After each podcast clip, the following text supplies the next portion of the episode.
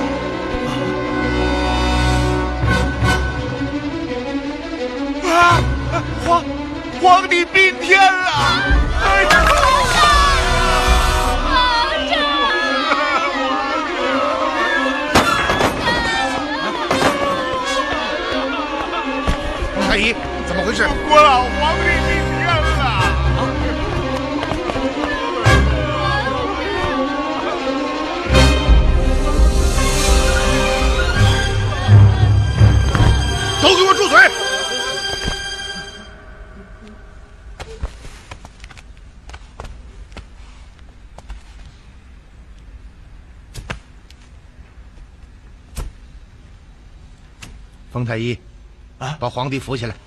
哦，春香，拿靠垫。是。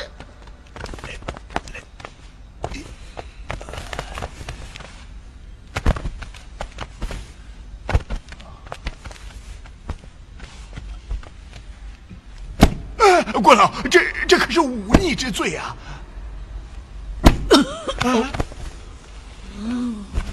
春香，去拿参汤。是。陛下，陛下，陛下，陛下，陛下，皇帝临睡前都吃了什么？只喝了一碗安神汤。安神汤。喝一碗安神汤，怎么会如此昏迷？呃这这咱家就不知道了。药丸呢？在地上，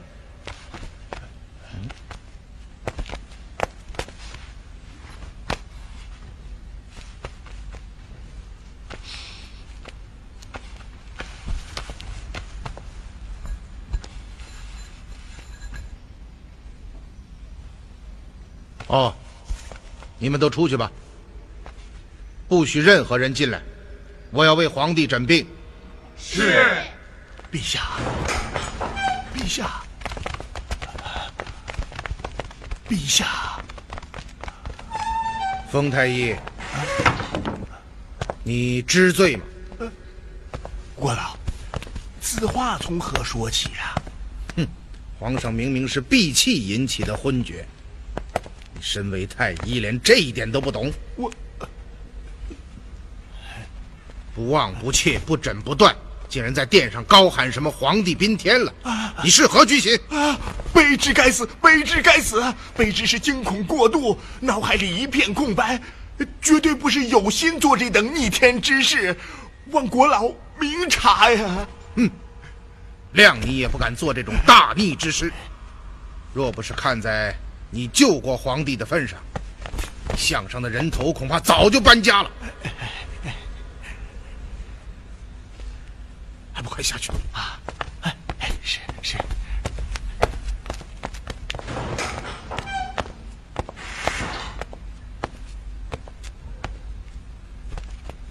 陛下醒来，陛下醒来。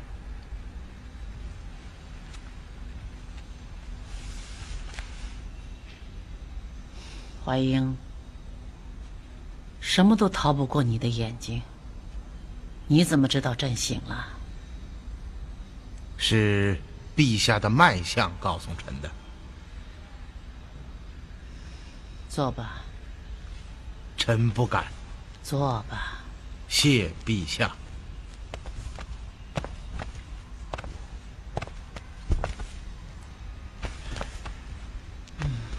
陛下好些了吗？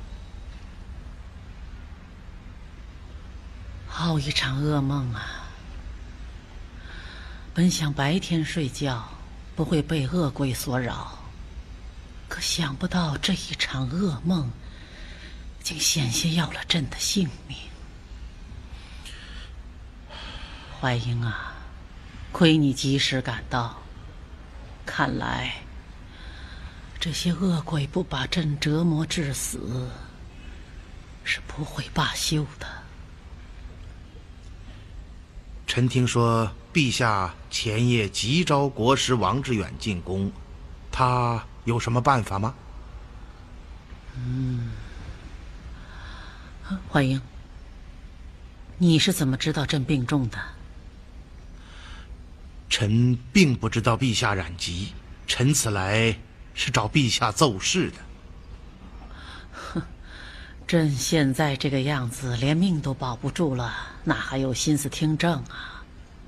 以后再说吧。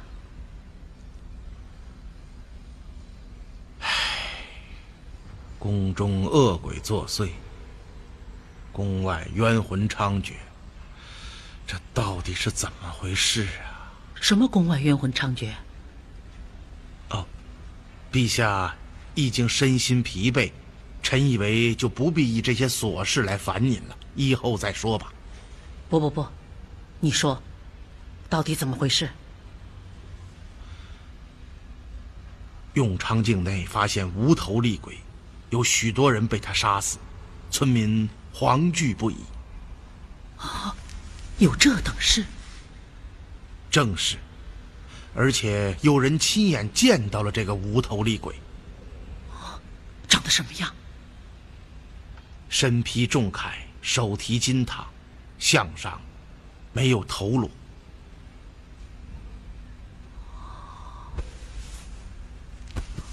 怀英，现在你该相信这世上有鬼了吧？微臣还是不信鬼怪之事。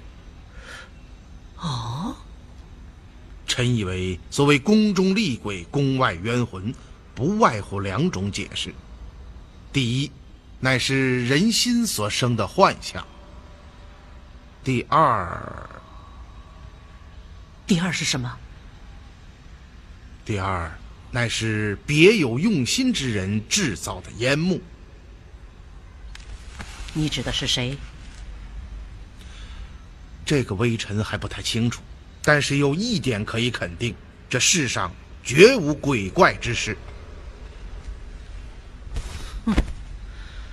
那你的意思就是说，朕是庸人自扰，无病呻吟了？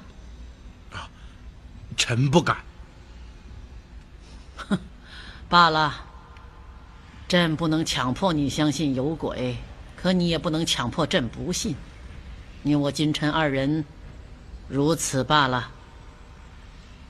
陛下，臣此来就是想告诉陛下，臣已经有办法抓住永昌境内的那个无头厉鬼。你开玩笑吧？陛下，如果臣能证明这个无头厉鬼乃是人之所为，那陛下您我从此就不再提鬼。那如果你说的这个无头厉鬼要真的是鬼，臣愿以死谢罪。君前无戏言。臣愿立生死状。好，朕就封你为抓鬼大臣，使职差遣到永昌办案，圣旨即刻下达。臣谢陛下隆恩。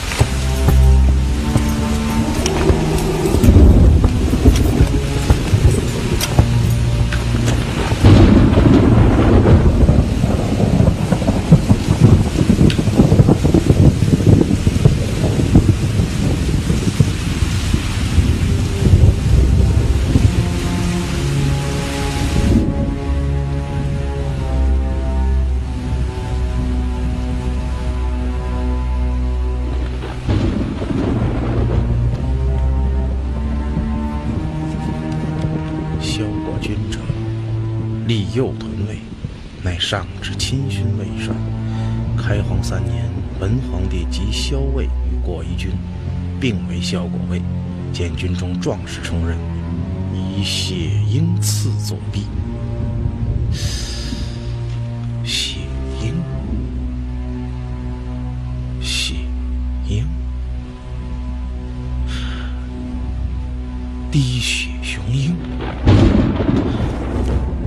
六年，大将军袁昼反，为文皇所执，着其颅，斩其左臂以祭大都。效果为随律此。着其颅，斩其左臂以祭大都。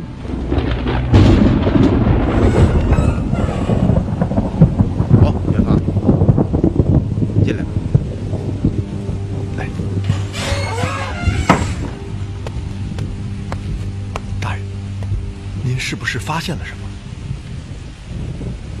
是啊，我在这本《开皇实录》当中找到了滴血雄鹰。真的？书中记载，隋文帝杨坚在开皇三年，将萧魏与果毅军合并，组成了萧果魏，挑选军中壮士充任士卒，在其左臂上刺上一只血鹰作为标志。血鹰？嗯，就是滴血雄鹰。哦，我明白了，这就是西林将军庙正殿基石上为什么会有雄鹰花色的图案。这滴血雄鹰就是萧果卫的标志。厉鬼杀人后，在案发现场所绘的滴血雄鹰的标志，就是告诉人们，他就是萧果卫的领袖宇文成都。这本书中还说，开皇六年，萧果卫大将军元胄造反，隋文帝杨坚将他抓住，斩下他的头颅和左臂，以及萧国卫的大旗。从此后，萧国卫便以此作为一种仪式，凡是遇到背叛之人，便斩下他的头颅和左臂，以示惩处。斩下头颅和左臂，是萧国卫的仪式。看来，宇文成都的厉鬼就是沿袭了萧国卫的这种残酷的仪式，将背叛他的人杀死，然后斩下头颅和左臂，以奉血食。如果说官道和恩济庄的血案不足以证明这一点的话，这本《开皇实录》当中绝不会有半点虚言。大人，那那我们怎么办？这个案子的每一步都这么弱和腐节，毫无破绽，难道这真是一桩诡案？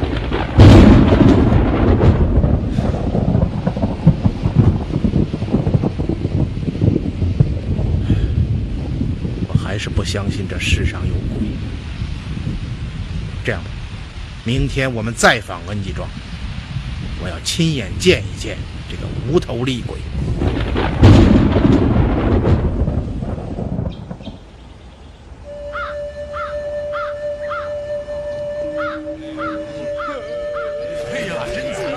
这莫名其妙的就被人家砍下了脑袋，这厉鬼怎么跟咱们村干上了？让开让开让开让开！这是怎么回事？这就是前天被你们找去问话的叔公，昨晚被无头鬼给杀了。前天夜里，他们要是不和咱们说那番话，恐怕就不会死。看来，这个恶鬼不会放过任何一个姓江的人。哎，那位九叔呢？九叔，我一天都没看见他了。哎，大伙儿看见九叔没有啊？没有啊？看见没有？走，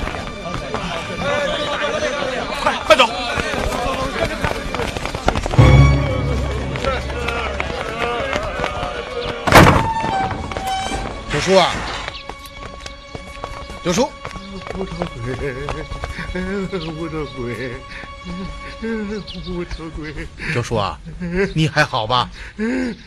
无头鬼，无头鬼，他要杀了我，他要杀了我呀！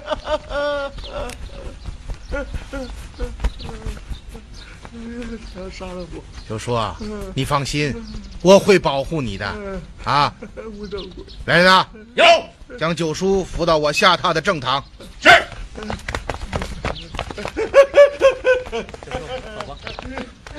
今天晚上我倒要见识见识这个无头厉鬼是个什么样子。无头鬼，无头鬼，这鬼杀了我！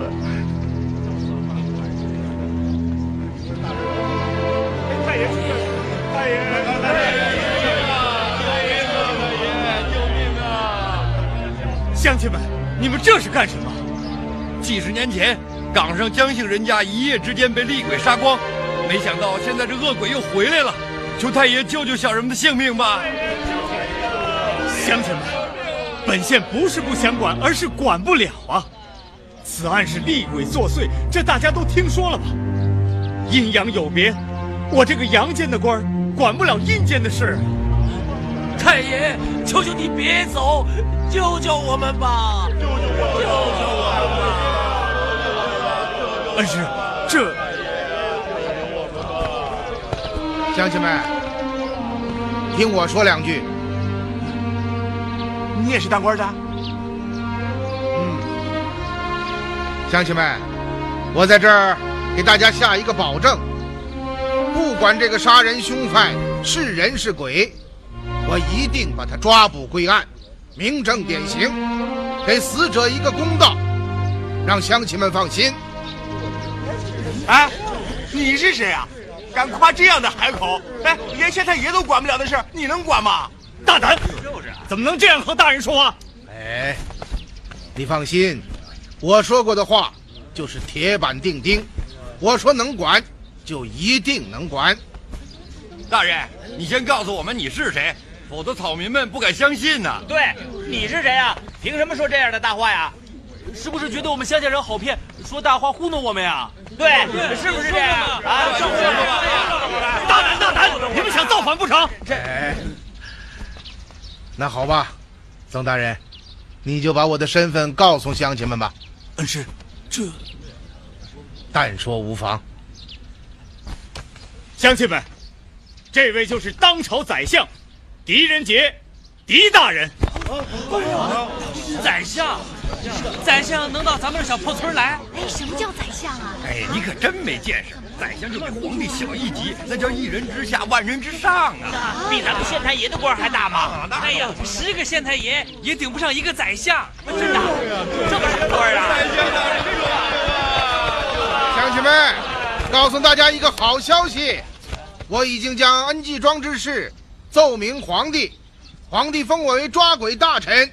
啊！从今天起，我就要在这恩济庄中抓鬼。啊！公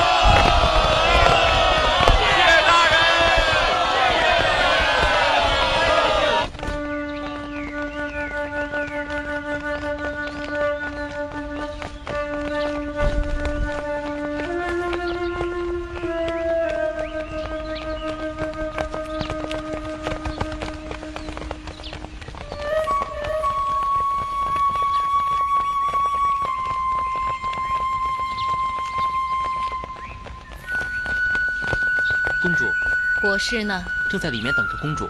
好，公主请。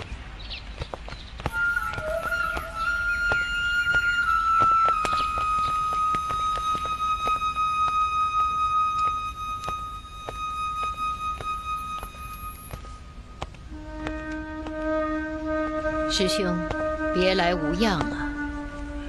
啊，承公主挂念，只愿一切安好，请坐。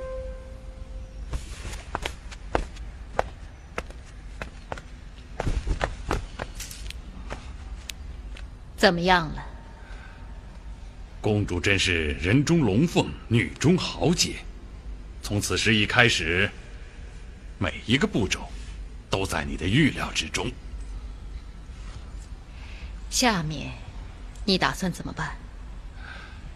一切都按计划行事。你的人都准备好了吧？一旦皇帝宾天，我哥哥和武三思争斗一起，我们就要马上动手，绝不能有丝毫迟疑。请公主放心，只听公主一声号令。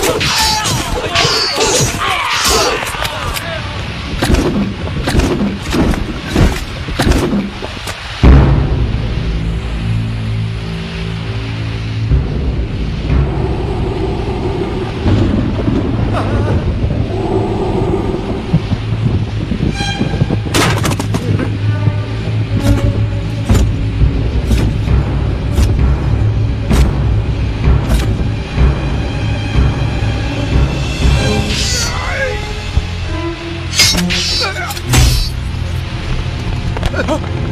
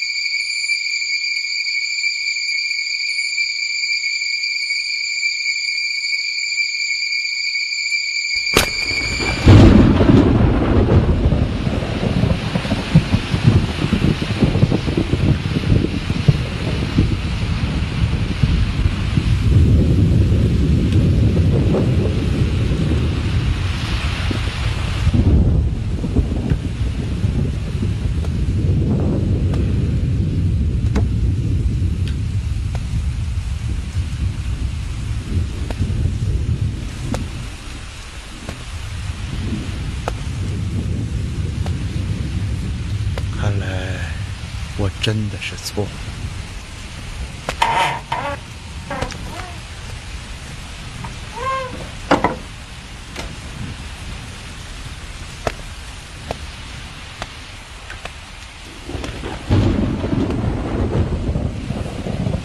大人，元芳，有事吗？卑职是来向大人辞行的。什么？卑职无能保护大人，在厉鬼面前竟连拔剑的勇气都没有。我这一次，面对厉鬼，我们都失去了勇气。我曾经信誓旦旦的说要保护九叔的安全，可是我却眼睁睁的看着厉鬼斩下了他的头颅。我狄仁杰愧对恩济庄的乡亲们。大人，是卑职无能，请大人准许卑职辞去牵牛卫中郎将之职。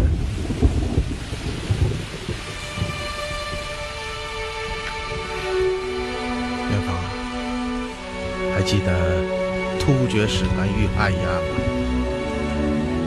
你身遭冤陷，被人追杀，大小恶战数十场，身负重伤，可你从来没有屈服过。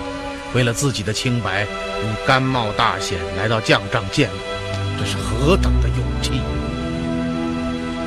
可今天面对厉鬼，你却萌生退意，真是让我感到惊讶。大人，卑职是下级军官出身，靠刀枪挣出的功名，不管多么恶劣的环境，多么危险的情况，卑职从没有恐惧过。可是这一次，是啊，这一次我们遇到的不是人，而是鬼。大人，不是卑职忍心要离开大人，而是幽冥之事，卑职真的无能为力。今天晚上竟然是大人拔出了卑职的宝剑，卑职真的感到无地自容。我又何尝不是如此？我在恩济庄的百姓和皇帝面前都夸下了海口，声言自己能够捉鬼。那是因为我从来没有相信过这个世上会有鬼。可是我错了，现在看来，发生在四道十州的滴血雄鹰一案，就是一桩幽冥立案。明日大人便可对村民们讲明，幽冥之事并不是可以说清楚的，这不是大人的过错。就是百姓们肯放过我，皇帝也不会放过我。他已经下旨封我为抓鬼大臣，如果我无功而返，他会怎么样？君无戏言呐、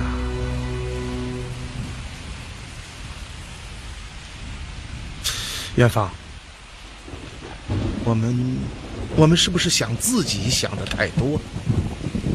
什么无能为力，什么君无戏言，我们何尝替那些被厉鬼无辜杀害的村民们想？这，我们之所以在厉鬼面前失去了勇气，是不是因为我们的官越做越大？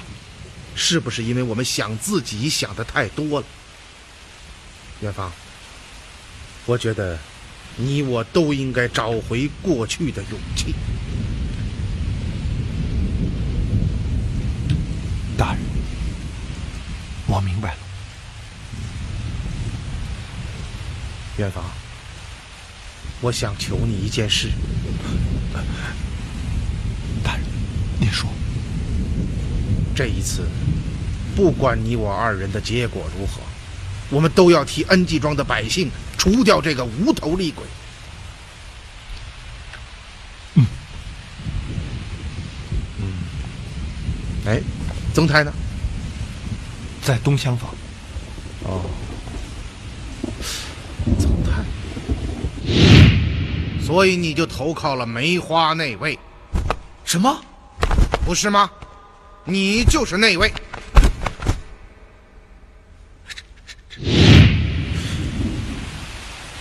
左臂，左臂！你立即把曾太找来，我们马上回神都，连夜再看官道。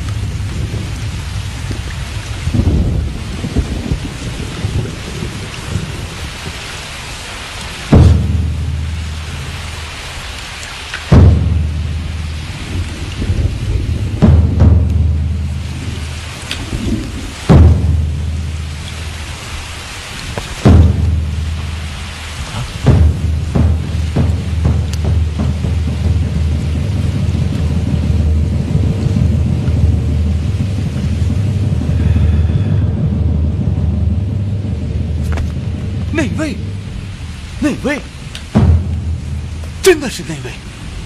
所谓死者江小郎，其实是一名内卫首领，他的真名刻在腰牌的背面。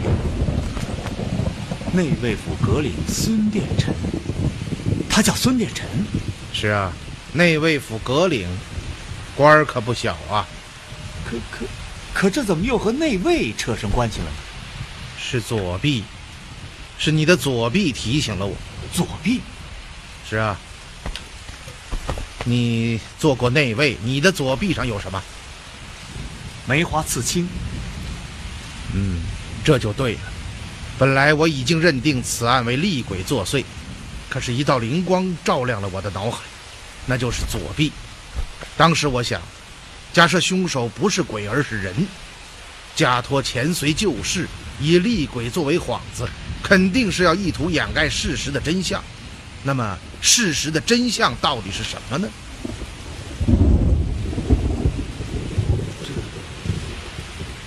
当然是死者的身份。凶手杀人后将头颅斩下，这一点很好理解，他是为了让我们无从辨认死者是谁。可是他为什么还要将死者的左臂斩下呢？因为死者是内卫，左臂上有那朵人尽皆知的梅花刺青，一旦刺青被人发现，死者的身份也就彻底暴露了。不错，想到了这一点，我忽然灵机一动，我想。官道上那名死者一定在临死之前为我们留下了什么东西。为什么？你还记得在勘察官道现场的时候，我们那一番谈话吗？这样我们就可以肯定，从案发到报案，这条路上除了死者所乘的马车，没有其他的车辆经过。这条官道直通神都，非常繁忙。那么什么时候路上才没有车辆呢？嗯，神都的城门关闭以后，路上就没有车辆。嗯，那么神都的城门何时关闭？按常理说是在丑末关闭，辰时开启。嗯，那么中间这两个时辰不就正好是寅时和卯时吗？不对呀，恩师，有一点说不通啊。什么？既然城门已经关闭，那么死者为什么还往神都而去？即使他赶到了，也叫不开城门呢？这种行为不太合乎情理吧？原因只有一个，那就是此人一定有办法叫开神都的城门。那么，死者用什么方法来叫开城门？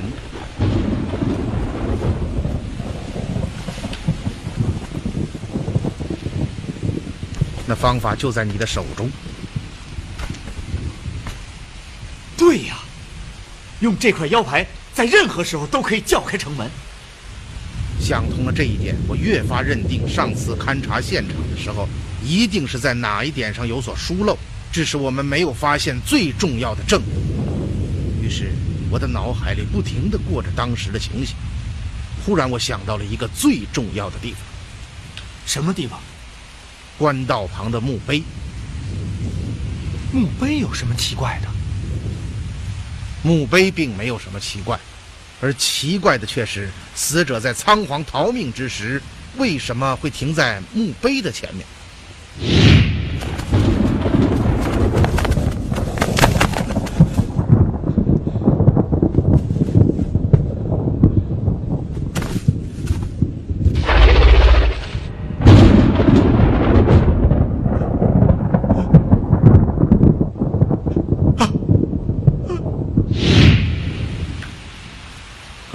所有的这一切，在我脑海中不过是一闪而过，因此我就做出了再看现场的决定。但是我并不能肯定我的判断是否正确，所以我没有告诉你们我要去哪去做什么。可事实再一次证明，大人推断如神。这一块腰牌的出现，彻底打破了鬼怪之说。大人，卑职哎，为神惧鬼之心，人皆有之。在没找到这块腰牌之前，我也几乎相信了厉鬼作祟这一推断。可是最细微的细节，往往在关键时刻起了作用。一块内卫腰牌令我拨云见日，先生万分惭愧。哎，你也不必自责了。此案设计之奇，真是亘古未有啊！从各个细节入手，将人引入幽冥之境，真可谓是大师的杰作。只可惜大师碰到了大人。这内卫是皇帝最亲近，也是最信任的贴身侍卫。如果说河东陇右剑南三道和这里的血案中的死者都是内卫的话，那就说明这个计划是针对皇帝的一个大阴谋。可是恩师，难道恩济庄中死去的那三位老者也是内卫？绝不会，这个案子另有蹊跷之处。要想查清滴血雄鹰一案，就必须先破解六十年前江家庄中的血案。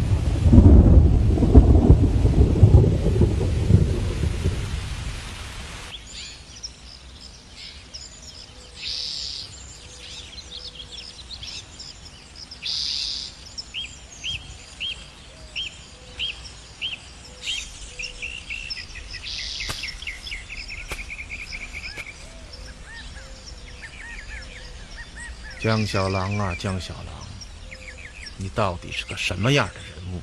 竟然如此神秘。今天该让狄某见识见识了吧？大人，动手吧！嗯，放倒墓碑，掘开坟地。是。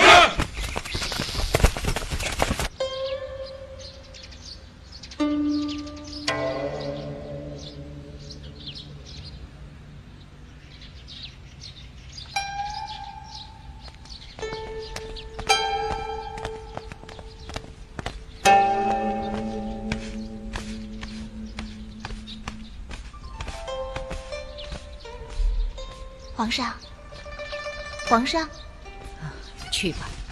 是娘。啊是你呀、您在想什么呢？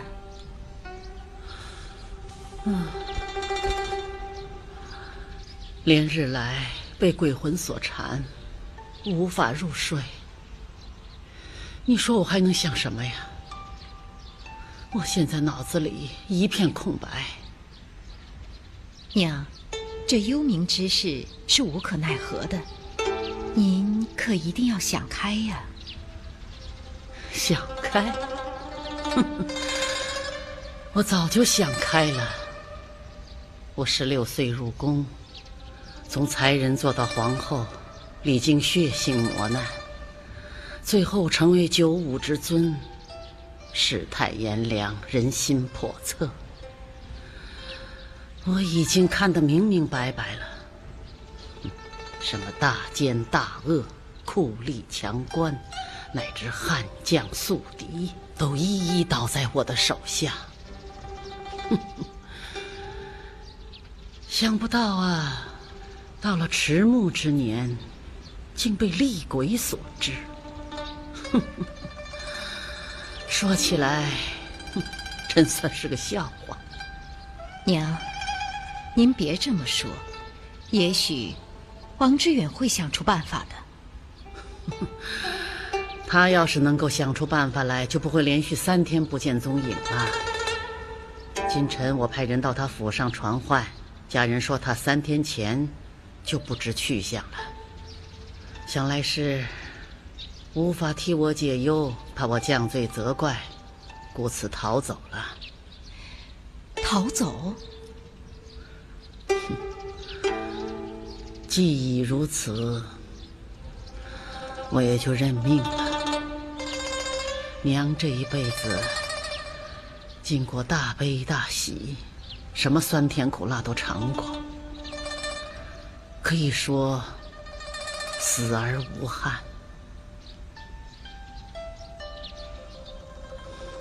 只有一件事令我放心不下，是什么事？